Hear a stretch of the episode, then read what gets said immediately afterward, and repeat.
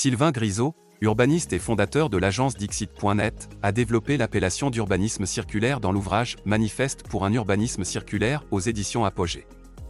Lutter contre l'étalement urbain, recycler les espaces bâtis ou encore transformer l'existant, l'urbaniste propose à travers cette désignation des solutions pour construire la ville sur elle-même et l'adapter à nos modes de vie et nos usages d'aujourd'hui. Dans la lignée de l'économie circulaire, l'urbanisme circulaire est une alternative à l'étalement urbain. Un pari pour utiliser les nombreuses ressources inusitées. Pour cela, Sylvain Grisot propose cinq axes de réflexion pour rendre la ville circulaire, qu'il suggère de classer selon l'ordre suivant. Intensifier. C'est une manière d'éviter la construction et multiplier les usages.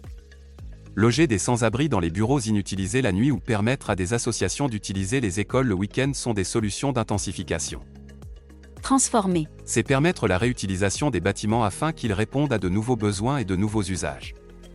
Une façon d'éviter d'utiliser des nouveaux matériaux et de l'énergie pour déconstruire et reconstruire. Densifier. C'est construire sur des espaces disponibles sans participer à l'étalement urbain.